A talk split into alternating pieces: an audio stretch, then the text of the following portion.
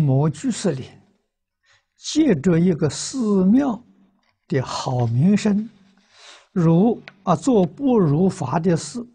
以前听法师说，见到不如法的事，要把自己的功德回向给他。《弟子规》上啊也说：“扬人恶即是恶。”可是他们不仅欺骗了信众钱财，有些人呢是有病有事去求治的，在他们那里一定会耽误。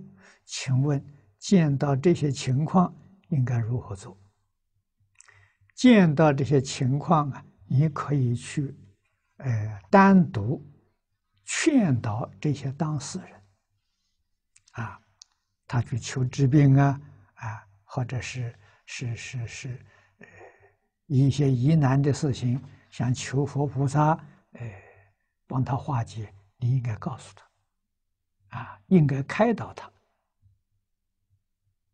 啊，哪些道场可以去？啊，哪些道场的时候呢？他不太入法了，这就最好，哎，这个这个让他自己去斟酌就好。